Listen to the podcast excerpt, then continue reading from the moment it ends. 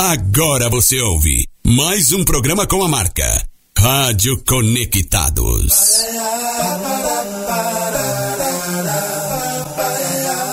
Começa agora o programa Paiayana Conectados.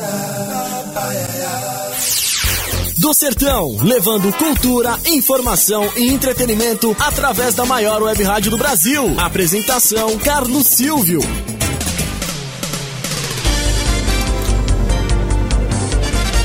Olá, ouvintes conectados. Muito obrigado a você que nos ouve através do site www.radioconectados.com.br. A você também que nos acompanha aqui através da nossa live, no, as nossas lives. Estamos, ó, YouTube Paiana Conectados, Facebook Carlos Silva, Facebook Paiana Conectados, Rádio Conectados, YouTube Conectados, Rádio e na Twitter também.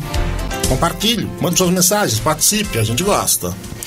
Quer participar também? Tem o WhatsApp da Rádio Conectados, que é o 11, mei, é o 11 2061 6257. 11 2061 6257. As redes sociais, ó, Facebook, Rádio Web Conectados, Instagram, Rádio Web Conectados. O meu é arroba CS Paiaiá. Vai lá, curta, nos acompanhe. O YouTube da Rádio Conectados é Conectados Rádio e do programa Paiana Conectados é Paiaiana Conectados. Lembrando também que tem o site do programa, onde você acompanha todas as entrevistas. Se você perdeu, tem os nossos colunistas em paiaianaconectados.com.br. Chegamos ao mês de agosto, o ano voa, o tempo passa e agosto é o mês da cultura popular, mês do folclore brasileiro. E não tinha como não começar esse mês com um especialista em cultura popular. Meu convidado de hoje, olha, é poeta, escritor, publicou centenas de folhetos de cordel e mais de 30 livros. Também é dramaturgo, produtor cultural e compositor também, rapaz. Se eu falar aqui Manuel Moreira Júnior, talvez vocês não o conheçam. Mas quem está aqui comigo também é Moreira de Acopiara. Que honra tê-lo aqui, Moreira. Bom dia, Carlos Silvio. Bom dia, Brasil. Bom dia você que nos ouve aí do outro lado, né? Hoje a gente é, fala para o mundo inteiro através da, da, das redes sociais, né? Sem fronteiras. Sem fronteiras. Sem é. fronteiras, entendeu?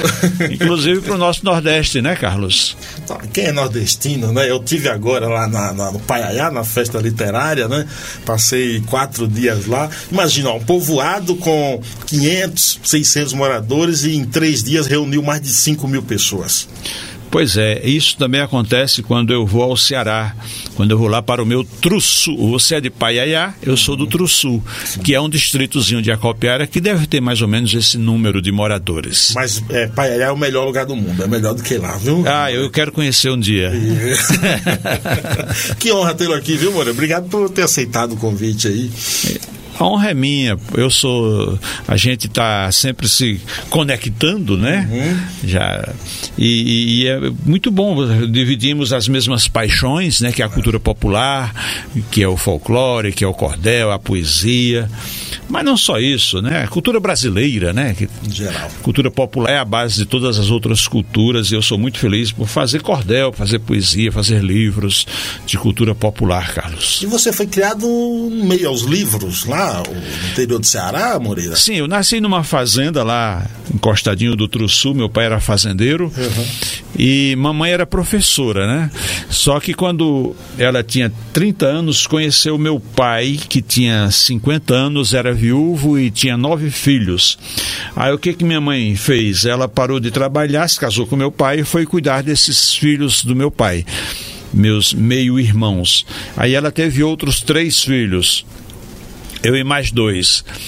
E ela levou na bagagem muitos livros, né? Porque na casa da minha avó tinha muitos livros. Minha avó era, é, e minhas tias, todo mundo lá na casa dos meus avós maternos, é, era uma gente muito leitora, muito apreciadora de poesia, desde Camões até Augusto dos Anjos, Carlos Drummond de Andrade, Olavo Bilac, mas também a, a, literatura boa, Machado de Assis, Raquel de Queiroz, Graciliano Ramos, era o que mais tinha.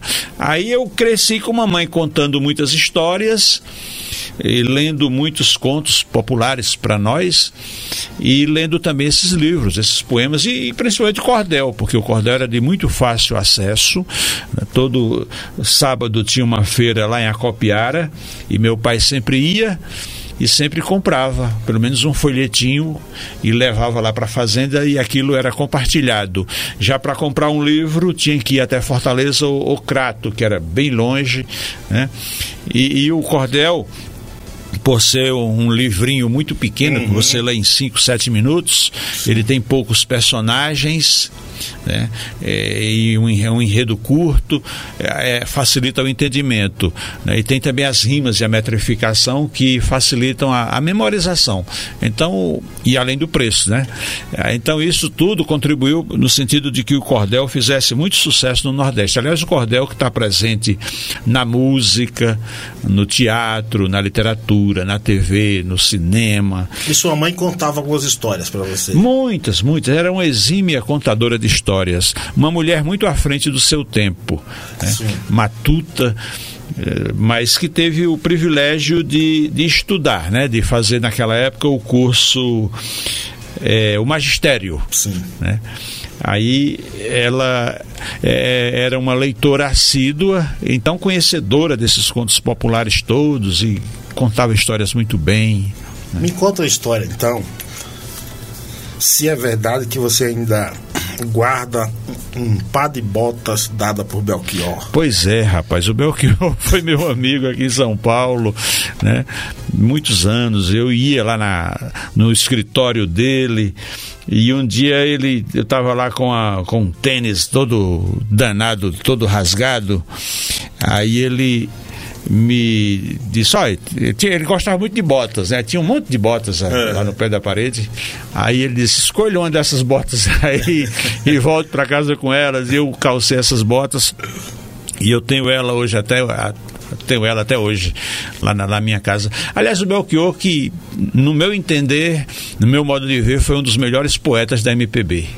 Eu converso sempre com o Jorge Melo, que foi o principal parceiro musical. Isso. Ele, Jorge Melo, mora ali no, em Buguaçu, né, no mato, é, colhendo a empim macaxeira, né? Que lá a gente chama de empim ou macaxeira, né? É, é. é e ele compara, assim, o Belchior como um dos maiores intelectuais, assim, da música brasileira. É, quando ele viajava, levava, levava duas malas, uma com roupa e outra com livros.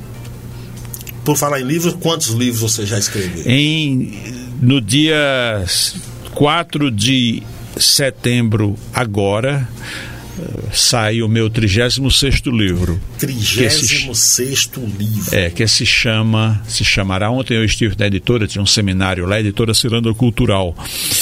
O livro se chama é, Cordel e Sustentabilidade. Eu tinha feito anteriormente é, Mulheres Negras Inspiradoras. Aí agora vai sair é, Cordel e Sustentabilidade já para a Bienal do Rio de Janeiro, que, que é na primeira, nos primeiros dez dias de, de setembro. Eu vou estar lá também lançando esse livro. Quantos desses livros são em cordel? Acho que todos, todos viu? Né? Se não são cordéis, são, são coletâneas, né? Que tem um, um, livro que se chama Poemas para Adiar o Fim do Mundo, que são esses poemas que eu faço para declamar, uhum. né? Aí eu juntei tudo num livro só, ia publicar por minha conta, mas aí a editora disse: não, vamos fazer aqui com a gente, Poemas para Adiar o Fim do Mundo. E é, é um livro de 280 páginas que está vendendo bem, porque por causa do título, né? E os poemas tratam dessa coisa de cuidar bem do outro, da terra, do, do, do da nossa casa, né? E tem também o, o é, Lampião na Trilha do Cangaço, que é um livro que eu escrevi durante a pandemia, que é um, um, um apanhado, uma geral sobre a história do cangaço. Né, que é uma, um tema que me fascina também, né, não estou aqui defendendo cangaceiro, é a história do cangaço que é fascinante, né? Que também é um livro de quase 400 páginas, é, é, foi feito também pela editora Ciranda Cultural e a gente encontra nas livrarias esses livros e nas, nas plataformas digitais, especialmente no Amazon. Hoje é muito fácil, né? E tem muitos outros livros. O Sertão é o meu lugar, Canudos e a saga de Antônio Conselheiro. Que é outra paixão. O que é cultura popular? Essa é uma pergunta para você responder daqui a pouco. Colchão de reta... Coxa de retalhos, a Divina Comédia em Cordel, a Divina Comédia de Dante. Exatamente. Cordel, é. sensacional. A alma de cigarra e atitudes que constroem entendeu? entre outros. Mas essa pergunta aqui é importante você responder, mas não é agora não. É depois que Assis Ângelo falar, tá? Ah. Então eu vou chamar o Assis aqui para ele dar um pitaco aqui também no nosso quadro. Ele é um dos colunistas. Um minuto de prosa com Assis Ângelo. Chegue mais, Alessis. Agora na Rádio Conectados, um minuto de prosa com o jornalista Assis Ângelo. Boa tarde, Carlos Silvio. Ele, Augusto dos Anjos, paraibano, poeta, morreu com menos de 30 anos de idade. Ele gerou esse livro. Eu! Ele fala de tudo, de vida e morte. Aqui, a página 121, ele fala, por exemplo, de morte. Vozes da morte. É um soneto, dois quartetos, dois tercetos criação é, realizada, feita com boniteza pelo italiano Petrarca. Eu estou falando da Idade Média. Pois bem, começa assim. Agora sim, morreremos reunidos, tamarindo da minha desventura. Tu com o envelhecimento da nervura e eu com o envelhecimento dos tecidos. Assim Leiam vocês. Augusto Lanjos, viva a vida e a morte caminha enganchada no pescoço. Sem vida não há morte, sem morte não há vida. É isso aí. Assis Ancho. Programa Pai Ayana Conectados. Claro que você pode ler mais e tudo sobre cultura popular no blog do Assis Ângelo. O Assis é uma referência, né, mãe? A gente é amigo em comum, né? é, é, e ele, ele prefaciou o meu primeiro livro. Tá? Seu primeiro livro? Meu primeiro livro, ele tem uma nota dele. Né? Me acolheu muito bem quando trabalhava na CPT, no metrô, né? Sim, é. sim. Departamento de Ações Culturais e houve um promoveu um concurso de cordel. Eu fui contemplado nos dois concursos. Né? Era a União, como é que era? União dos Cordelistas, alguma coisa assim, do Estado de São Paulo também, não era? É, a UCRAN, né? UCRAN, União dos Cordelistas repentistas e apologistas do Nordeste. Essa entidade hoje eu sou o presidente e ela funciona até hoje, está tá em plena atividade. Nesse momento está rolando uma atividade lá. Né? Você largou lá para vir aqui? Larguei lá para vir aqui.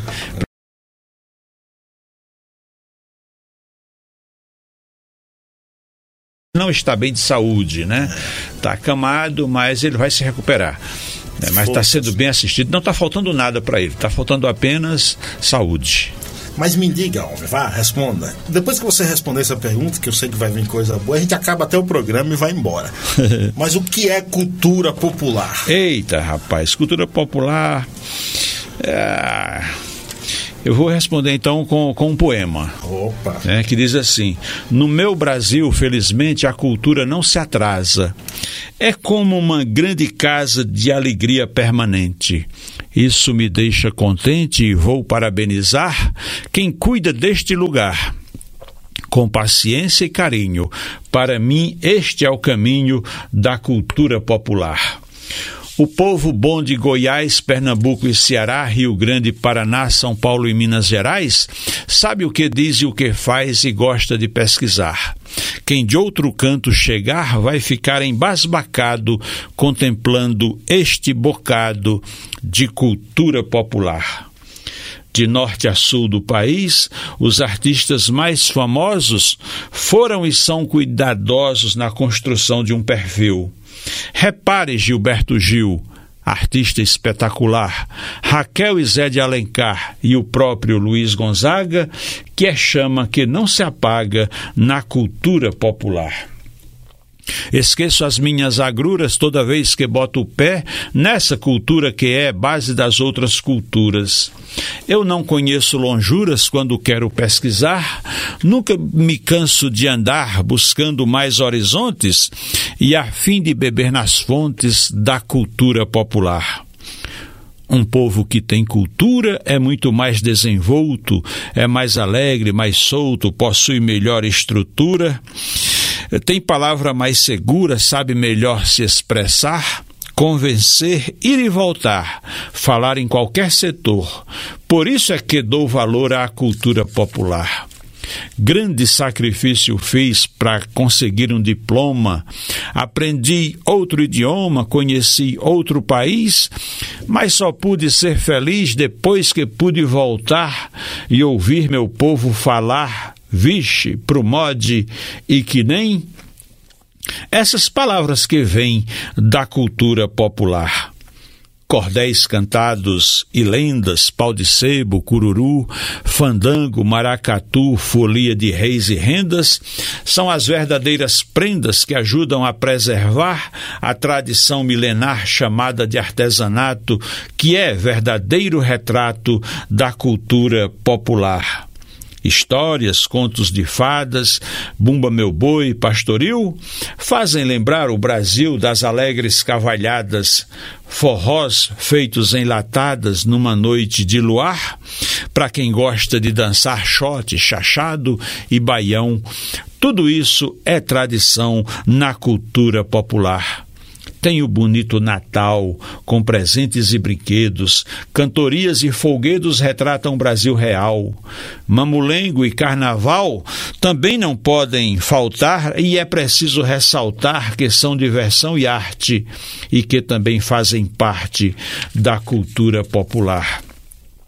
Falando de instrumentos de cordas, tem cavaquinho, viola, o amado pinho que eu uso nos meus eventos.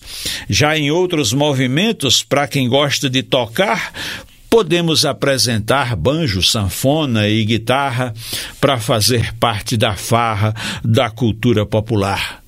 Sou poeta, sou artista, desbravador da cultura e boto a xilogravura ao lado do cordelista. Admiro um repentista que canta sem gaguejar. Se escuto alguém declamar, lembro logo Patativa, outra mente criativa na cultura popular. Tem o Saci Pererê, tem o Boto Cor-de-Rosa, a Cuca, a Bruxa Nervosa, Pião, Bila e Bambolê, Festa de São Saruê, Sereia, Deusa do Mar. Quem ouvir o seu cantar se exalta, sente um abalo, é empolgado que falo de cultura popular. A debulha de feijão começa depois da janta. Temos a Semana Santa, novena e renovação, a fogueira de São João, foguetes cortando o ar, uma pipa a tremular sob influência do vento, tudo isso é movimento da cultura popular. E o mais legal da cultura em qualquer localidade é ver a diversidade, essa saudável mistura que a cada dia se apura para mais nos emocionar, divertir e alegrar com lindos lances propícios. São muitos os benefícios, Carlos, da cultura popular. Tem que aplaudir, tem que aplaudir. Tem resposta melhor do, do, do. E esse cordel, até você trouxe aí personagem do folclore. Sim, muita, muita coisa do folclore. Do folclore é. brasileiro, entendeu? É, é. Esquecido pela grande mídia, esquecido por muita gente que se acha muito chique. E eu até aproveito o ensejo para falar das pessoas que se acham muito chique e que valorizam às vezes as coisas, os enlatados, as coisas que enfiam a nossa goela que vem de fora e esquece dessa riqueza cultural. Tem um pouco aí também do complexo de inferioridade de algumas pessoas como é que vocês, batalhadores da cultura popular, cordelista, e aí eu tô falando vocês porque você tá inserido aí de sangue e alma e tudo nesse meio. Como é que vocês se auto-intitulam? O que? Uns resistentes, uns batalhadores? É possível definir isso? Eu sou otimista. Eu faço o meu trabalho, eu, eu não dou muita bola para esses destruidores da cultura, né? para esses fazedores de cultura ruim. Eu faço o meu trabalho e, e pronto. Eu não estou preocupado uhum. com. Por exemplo, o cordel. O cordel, como eu disse, está presente no nosso dia a dia. Né? Quando surgiu o rádio, disseram: ah, o cordel agora se acaba, né? Porque antes as pessoas não tinham o que fazer, não ouviam rádio, não tinha televisão, WhatsApp, nada. Ah, chegava à noite, era comum, não tinha sequer energia elétrica, Ela, inclusive lá onde eu nasci. Também, até meus 20 anos e meio, eu não tive isso. Não Pronto. Nem conheci. Fazia um fogo lá no terreiro, às vezes nem isso, uma lamparina aqui no alpendre, um lampião. Acendia o candeeiro. Aí iam ler um cordel, ler um, um conto e contar histórias né? E aí quando surgiu o rádio, ah, agora as pessoas vão ouvir rádio, não vão mais é, saber, querer saber de cordel.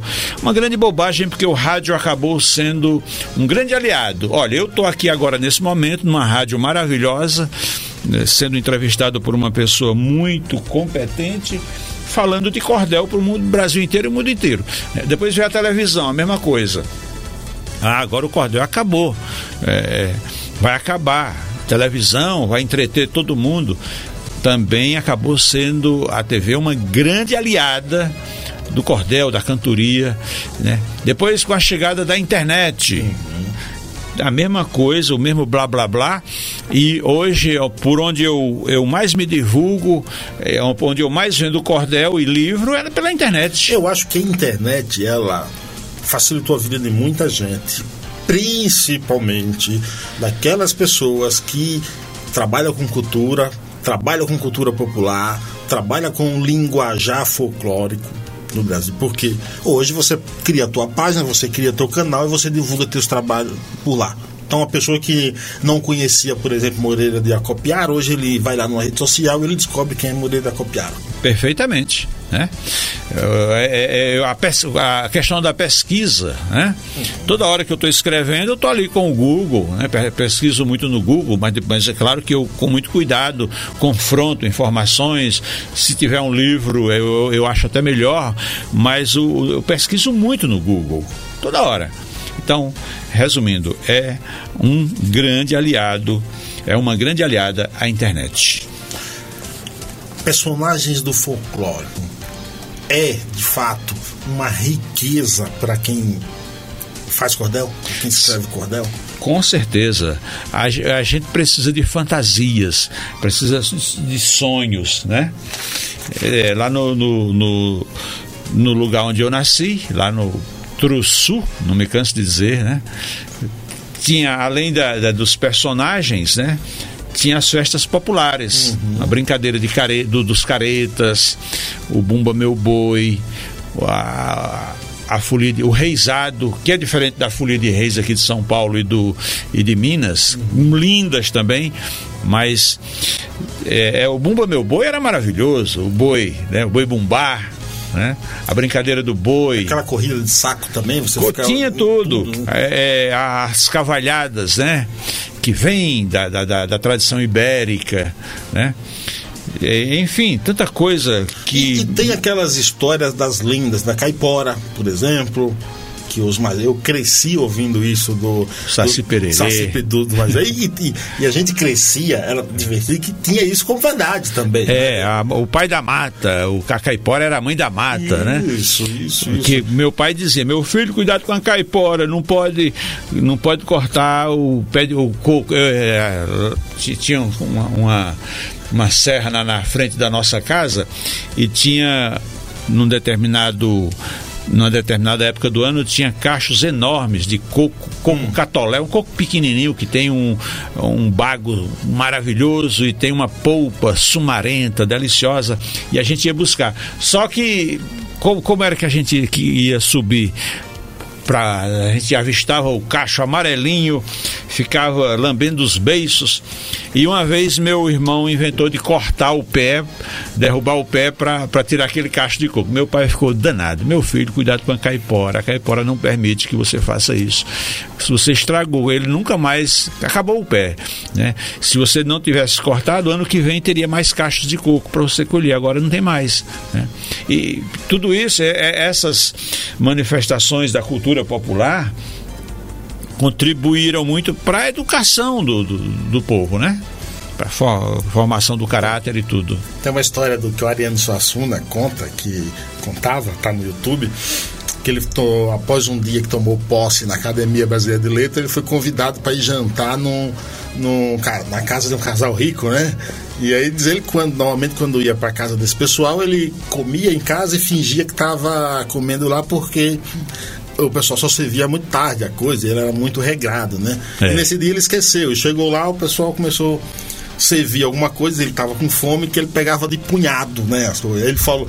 Aí o dono da casa, ou a mulher, passou para ele: Você sabe o que é isso, Ariano, Ariano que você está comendo? Aí. Cocatulé no Aí o cara falou: não, rapaz, isso aí é, é importado da França. A Ariane disse: é, mas Cocatula é melhor. Cultura popular aqui no Paiaiala Conectados, hoje batendo um papo com Moreira de Acopiar. Ó, tem mais cordel daqui a pouco que ele vai declamar pra gente, que o homem é bom, viu? O homem é bom. Mas eu vou chamar antes disso o nosso segundo quadro. Vem aí, o jornalista e crítico musical Sérgio Martins, todas as notas. Programa Paiaiana Conectados apresenta Todas as Notas, com o jornalista Sérgio Martins. Olá, Carlos Silvio. Olá, amigos do Paiaiana Conectados. O jornalismo se faz com dinheiro. Ou você tem dinheiro para pagar bons profissionais, boas viagens, ou não vai, vai fazer um jornalismo meio médio, assim. Eu lembro que quando eu fui fazer a matéria do Elvis, eu pedi, eu sugeri que se levasse uma câmera, uma pessoa para não só, além de levar um fotógrafo, você levasse uma câmera. Então, eu não só fiz a matéria, como eu filmei toda a matéria. Então a gente fez vídeos especiais com entrevistas e tal. E, e um amigo meu trabalhava na Ilustrada uh, uh, na, naquele ano, foi em 2012. O cara abriu e falou: bicho, a sua matéria machucou muita gente aqui, né? Os caras abriram e falaram: putz, bicho, olha o que eles fizeram. Tá? E é isso, agora você só faz isso com investimento e criatividade. Uma vez eu fui para Havana fazer uma matéria e foi um erro, porque o, o chefe que pediu essa matéria, ele, ele queria que eu entrevistasse um roqueiro lá, que ele jurava que era, que era contra o Fidel Castro, né? O Fidel Castro ainda estava vivo. Eu fui lá, o cara falou: não, não é nada disso, não sou contra o Fidel, até gosto dele. E aí o Jerônimo Teixeira, que era meu chefe na época, falou: te vira, cara, te vira, porque já tá pago, Cuba é caro pra caramba, te vira. Daí eu falei: tá bom, então vou fazer uma matéria sobre música cubana, do Buena Vista Social Club, da música de cassino até o ragaton, que era o que tava estourando. Isso é uma tremenda matéria. E essa coisa, é como eu te falei, essa coisa LP, assim, de, do, do, cara falou: pô, fala aí com a gente, pô, dá uma entrevista pra nós aí. E, e os artistas costumam cobrar, né? Lá em Cuba eles cobram fazer tudo. E eu, espertamente, quando eu, quando, quando eu fui pra Havana, eu levei um monte de chinelo Havaiana. E aí o cara falava assim: ah, não, eu só tiro foto se você me pagar. Aí você falava assim: olha, dinheiro eu não tenho, mas eu tenho uma sandália havaiana que não deforma, não tem cheiro, não solta. O cara falava: pô, havaiana? É havaiana. Aí o cara, você dava o chinelo pro cara e o cara plantava até bananeira.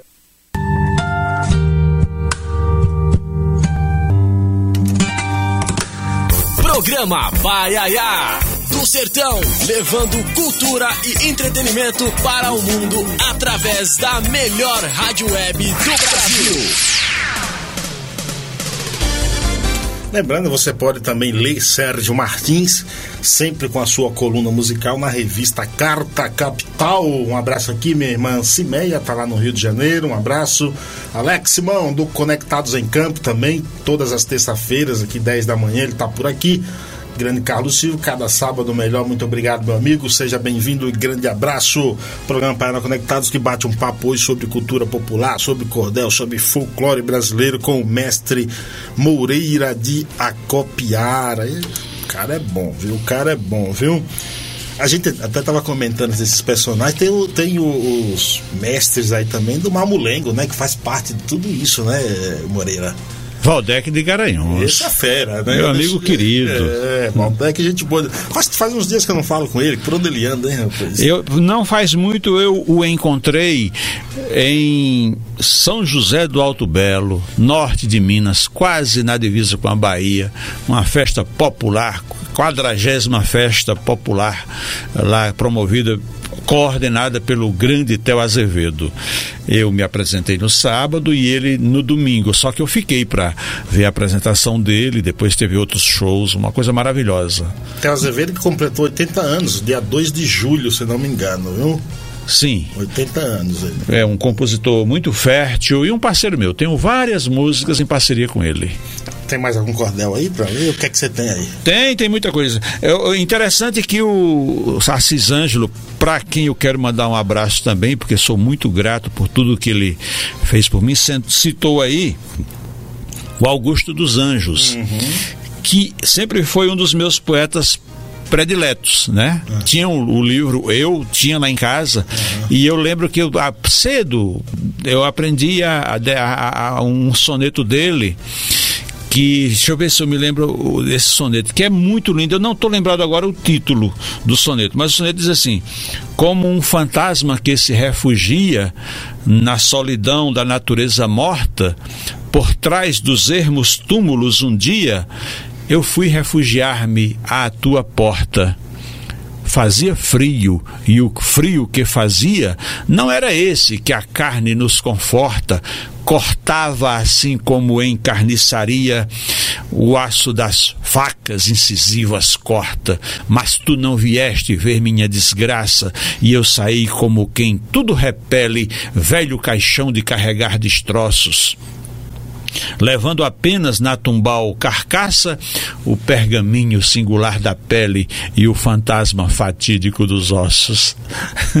Sensacional. Não é, lembro, você esqueceu o título e lembra o cordel todo. É, não é, não é todo, profundo. Eu, eu, eu, gosto demais do Augusto dos Anjos. E nos faz refletir, entendeu? Sobre, é, sobre várias questões esse, esse poema aí do, do Augusto dos Anjos. É. E o que é que teu aí, o que é que você vai ler? Deixa eu dizer um um, poema que tem um toque de humor bem, bem, bem forte. E você sabe que o humor, senhor Carlos, tem que estar tá presente, né? Na, o, você falou do Ariano ainda agora. É, para que mais bem-humorado do que o Ariano, né? O tempo todo. Na palestra dele assisti várias, algumas eu participei três, eu participei três vezes, né? Como convidado. Teve esse privilégio. É, para estar com ele no mesmo palco. E, ele chamava, ele dizia... A produção me chamava, né? Não, e não, ele, ele chamava as aulas dele, ele não chamava de show, que ele fala que show aula era, espetáculo. É, show é. era interjeição de espantar galinha, entendeu? Ele chama é. aula espetáculo. Né? Aí, esses dias eu fui ao médico aqueles exames de rotina, né? E por acaso o, o médico lá da, da UBS é pernambucano, um jovem. Aí pediu aquele monte de exame e me entrevistou, ficamos lá bem uma hora conversando. Aí quando ele ficou sabendo que eu era poeta, ele, ele disse, olha, depois faça um, um poema quando você vier aqui, falando disso tal. Aí eu fiz, visitando o doutor, e depois de um tempo, quando eu, na hora de ver os exames, eu, eu, eu, eu disse para ele, ele gostou muito e eu vou compartilhar aqui com você e com o ouvinte aqui da. Por favor. Conectados. O poema se chama Visitando o Doutor. Vou ver se eu me lembro, né? Que tá, tá fugindo aqui. É. Sentindo coragem pouca, notando estranho sintoma, resquício de vida louca, de extravagância sem soma, igual um touro cansado, sonolento, estropiado e essa leseira aumentando, vi nos meus olhares vagos que era um passado de estragos ali, me denunciando. Sem novo horizonte em vista, resolvi me consultar com valente especialista que desasnou a falar. O senhor está muito fraco, os nervos foram para o saco, veio à tona o comodismo. O caso é bem complicado depois de ter se entregado a tanto sedentarismo. Depois apertou meu braço, mediu a minha pressão, sondou estômago e baço, escutou meu coração e viu, de cara amarrada, a carcaça esbudegada, braços duros, bucho mole, os pulmões eh, sem resistência, a cabeça sem tenência e a boca igualmente um fole.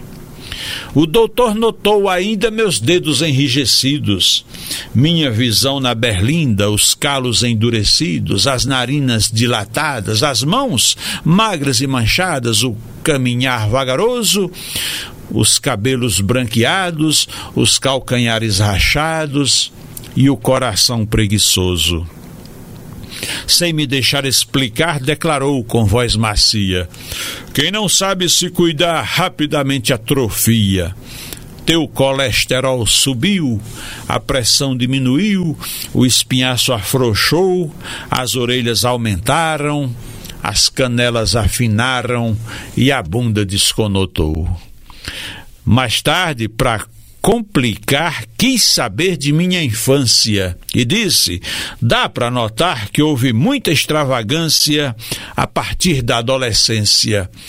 Eu completei e carência de orientação e de amparo alimentação ruim, anos de labor sem fim e longas noites em claro. Se as pernas estão cansadas e os braços esmorecidos, é culpa das caminhadas atrás de sonhos perdidos. Se está lento o coração, é por causa de paixão, de planos que fracassaram, aspirações que ruíram, mulheres que me traíram e amigos que se afastaram. Dei outras explicações ao tolerante doutor, falei das desilusões porque passa um sonhador, e ele pacientemente concluiu: daqui para frente, o melhor é se conter. Não haja mais como um louco. Dos outros, espere pouco e deixe o tempo correr. Sensacional! que coisa, coisa. Existe algum treinamento, Moreira, para memória, para gravar essas coisas? Vocês fazem algum treinamento? Porque é difícil memorizar tudo isso. Sim, Carlos, é, é, é, é exercício mesmo, viu? É muito trabalho, é muita labuta. Mas eu tive é, é, eu lembro que eu com oito anos, nove anos de idade, participava lá das coisas da, da, da, as aulinhas de catecismo, coisa da igreja, né? E tinha uma professora, a professora de catecismo, sempre dizia, quando, quando, quando era a minha vez de dizer um pequeno texto, ela me ensinou a, a decorar. Disse: Olha, Moreira, você vai decorar esse texto. Você, uhum. você não vai ficar lendo lá, gaguejando, não. Vamos treinar para você decorar e recitar lá o texto. Um parágrafo, uma coisa pequena que fosse. E aquilo é uma coisa, era uma coisa muito simples, foi uma coisa muito simples que ela fez, mas de fundamental importância para mim. Né? Depois, convivendo com os vaqueiros do meu pai, cuidando do gado, eles aboiando, tangendo o gado, falando com o gado através do aboio. Sim, né? Aí, quando fazia uma estrofe bonita, eu decorava, recitava, ouvindo os programas de rádio. Tinha aqueles poemas, os programas de cantoria e de, de cordel, sempre tinha um, é, um poema que a gente gostava mais, aí eu ficava ouvindo com muita atenção, depois é, querendo decorar. É, aí de, acabava decorando para dizer à noite lá para os peões da fazenda. Aí depois, quando eu cheguei em São Paulo, com, já com 22 anos de idade, fui trabalhar aqui num, numa empresa, só que e, e, trouxe a minha cultura, né? O cordel. Porque quando a gente emigra, quando o homem emigra, leva consigo a cultura, a religiosidade, a culinária, os saberes, Os né? hábitos, né? Tudo. E eu trabalhando não podia parar para escrever. E eu fazia, às vezes estava com um tema bom aqui para desenvolver, e era um trabalho repetitivo, e eu ficava ali trabalhando e fazendo o, o, o, poema só na cabeça. Uhum. Fazia uma estrofe, aí dizia várias vezes, ajeitava aqui, com muito cuidado para não decorar, para não, não esquecer, para decorar. Aí fazia outra e só quando eu chegava em casa à noite é que eu passava para o papel. Quando terminava o poema, ele estava decorado. Isso foi muito importante para mim. Hoje eu faço mais e melhor só na cabeça. Se eu for escrever, eu eu me embanando, né? Tem que riscar quando, quando a gente tem que mudar alguma coisa. Na cabeça não, você diz de um jeito não, não tá bom, diz do outro.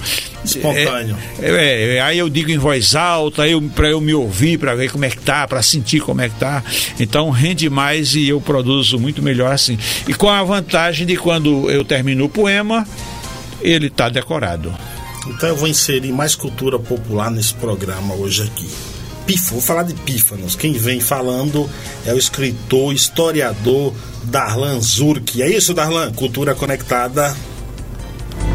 Agora na Rádio Conectados, Cultura Conectada, com o escritor Darlan Zurk. Boa tarde, Carlos Silva e ouvintes ou internautas do programa Paiaiana Conectados. O tema de hoje é sobre o super agradável instrumento musical chamado pífano, que é uma espécie de flauta transversal e bem parecido com o flautim. Pode ser feito de bambu, plástico, osso e metal. Possui em torno de sete furos, sendo um para o sopro e o restante para as notas. E o tamanho define as próprias notas musicais.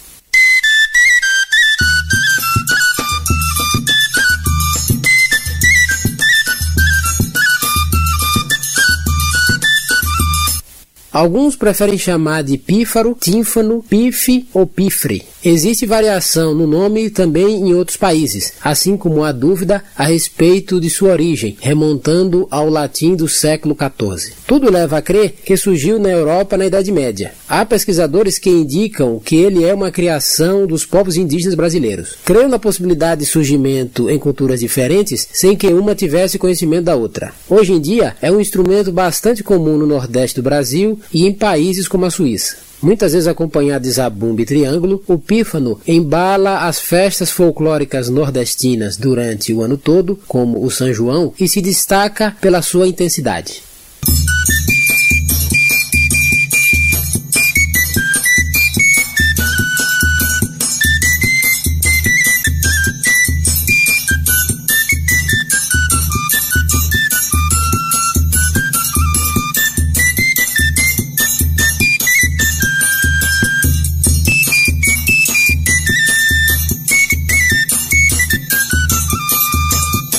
Para conhecer outras colunas de minha autoria, acesse darlanzurri.com. Bom fim de semana a todos e até o próximo sábado com mais Cultura Conectada.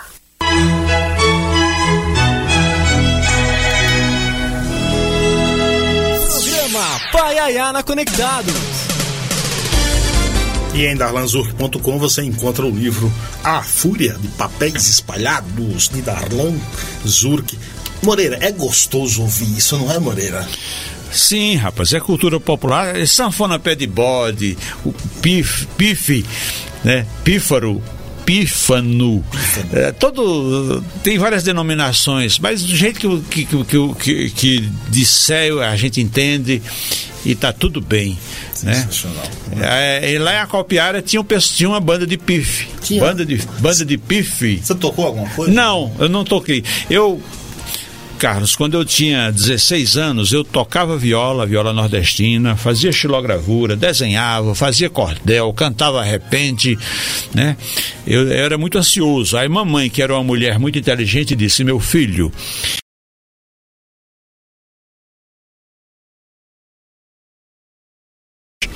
declamando aqueles poemas longos, tudo de cor, eu optei por me dedicar à palavra escrita e declamada, né?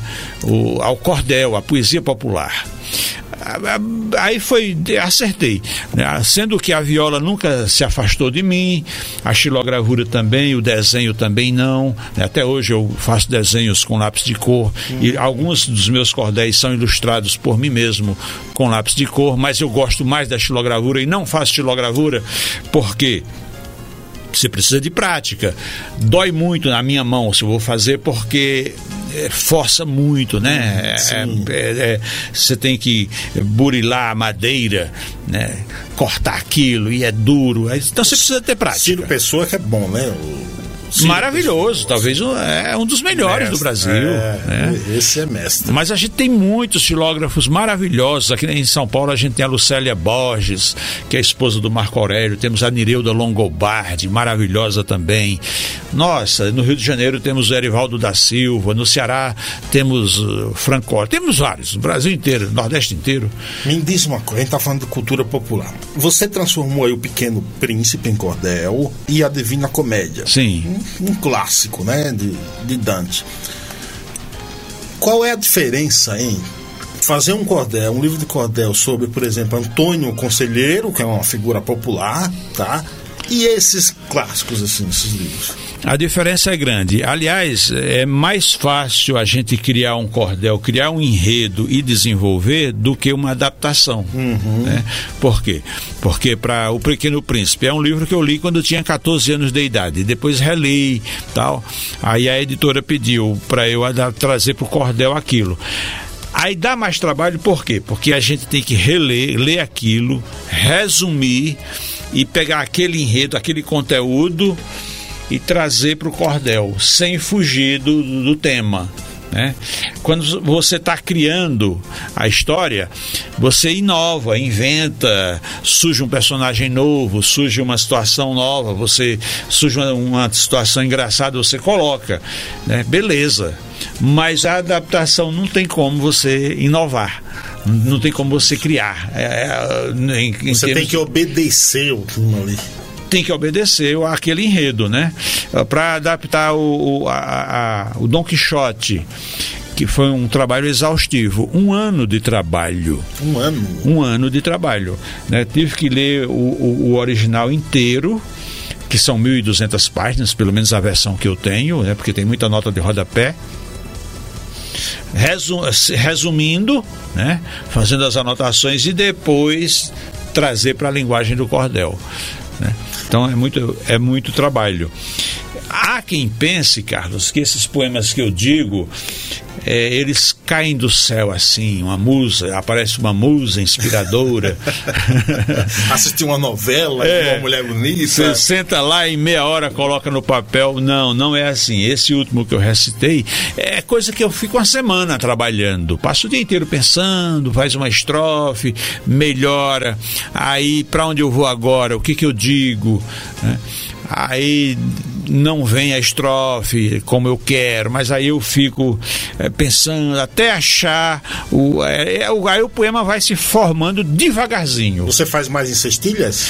Eu gosto muito das cestilhas, mas alguns do, dos meus poemas esses para declamar eu gosto mais das décimas, que são as estrofes com dez versos de sete sílabas, mas eu gosto também dos decassílabos, que são as estrofes, que são os versos de dez sílabas, né? Eu tenho um livro de cordel sobre Raul Seixas, do Roxinol do Rinaré, que é decassílabos. Eu gosto muito do Roxinol, é um dos melhores poetas lá do, do Nordeste, meu, meu amigo querido também.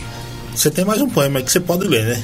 Tenho, tenho bastante coisa. Então deixa, deixa eu, então deixa eu chamar. É, já procura aí eu vou chamar o Neumann aqui para dar um pitaco aqui também. O Neumann. O Neumann, esse aí. Paraibano. Paraibano. O sonho dele era ser do Paiaiá. Ou, Ou do Trussu. O Trussu é. era a segunda opção. É, ele falou que nasceu na Paraíba, em Uiraúna, né? É. Por a questão de um erro, foi um erro geográfico, entendeu? Que era para ter nascido no Paiaiá. Direto ao assunto, no Paiaiá.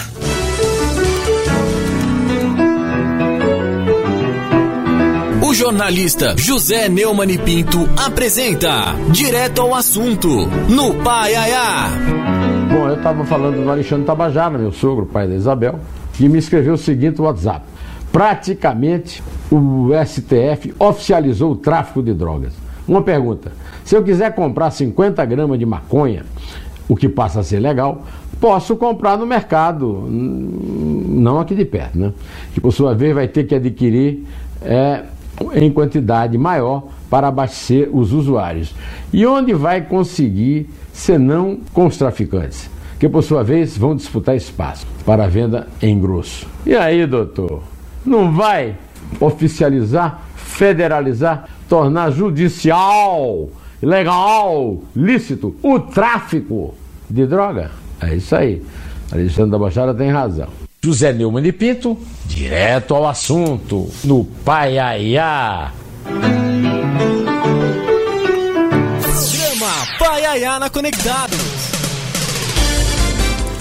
Vai lá no YouTube, José Neumann de Pinto, se inscreva e acompanhe o Neumann, que tá todo dia lá postando seus vídeos. Esse, esse é fera, né, Moreira? Neumann é, é, merece aplausos.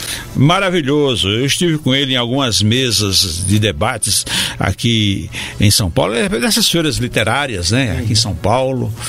Maravilhoso. Fui vê-lo é uma vez na Academia Paulista de Letras, onde ele fez uma palestra maravilhosa. Nos encontramos em lançamento de livros meu ou, dele, né? e, enfim, um amigo muito querido.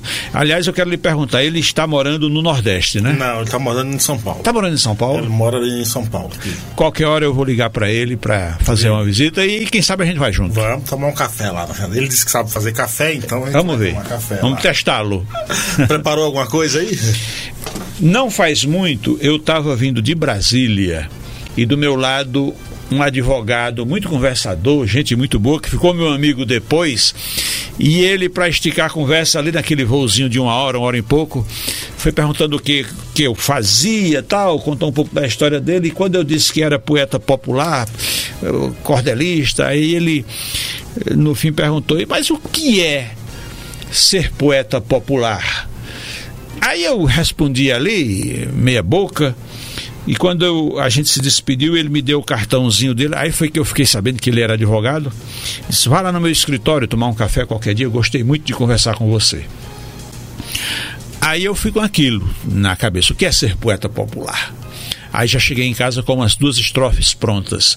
Aí depois que concluiu o poema, liguei para ele, fui lá tomar o cafezinho uh, no escritório dele e ele se comoveu e eu vou dizer encerrar com esse poema também, tá bom? Maravilha. Ser poeta popular é percorrer longa estrada, é fazer do tempo escada e dela não se afastar, não se esquivar.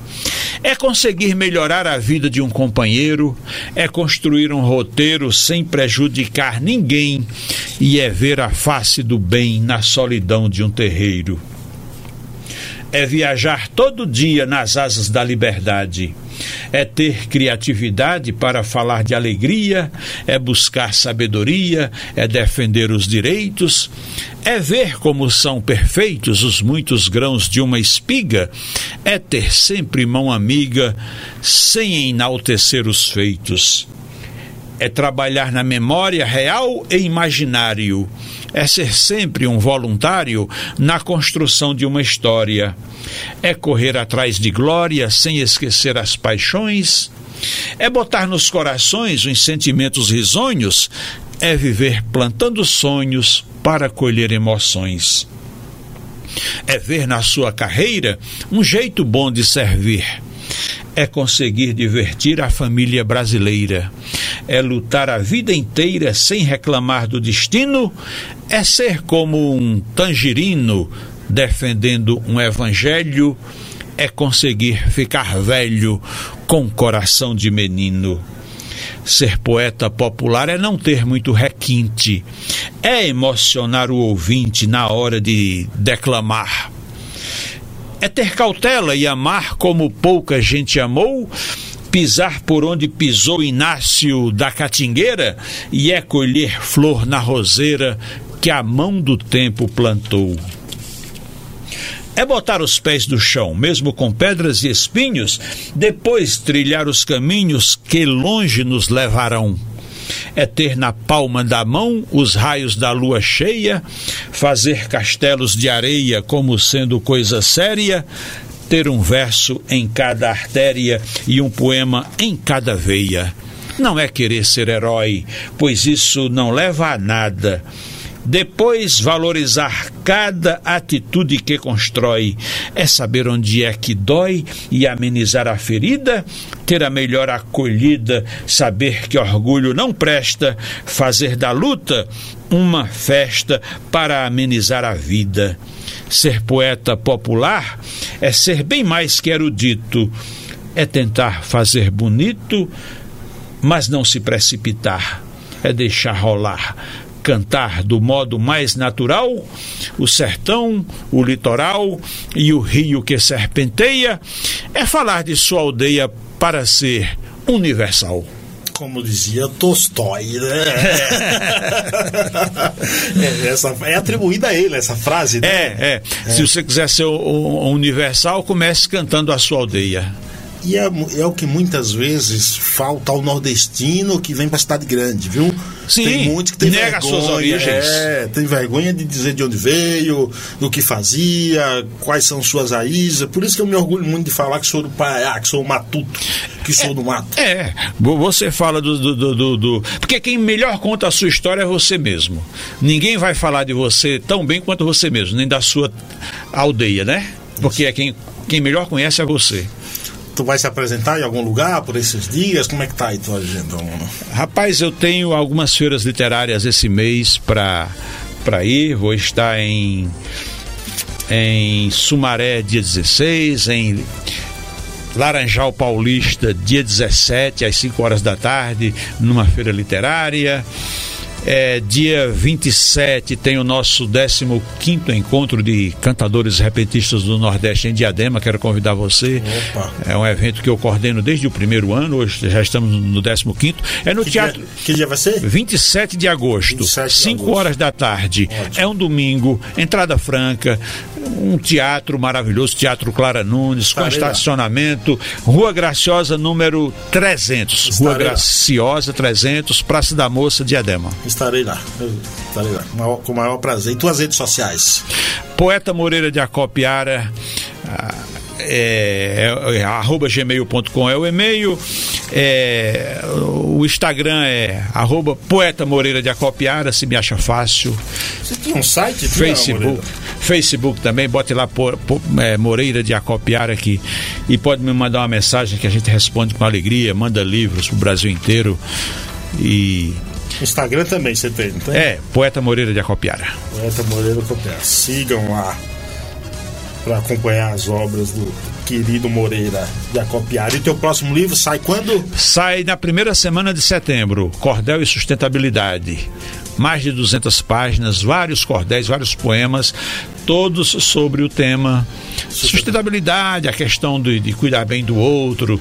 Da... É a primeira vez que você trata desse tema? Não, eu, eu, eu gosto muito, né?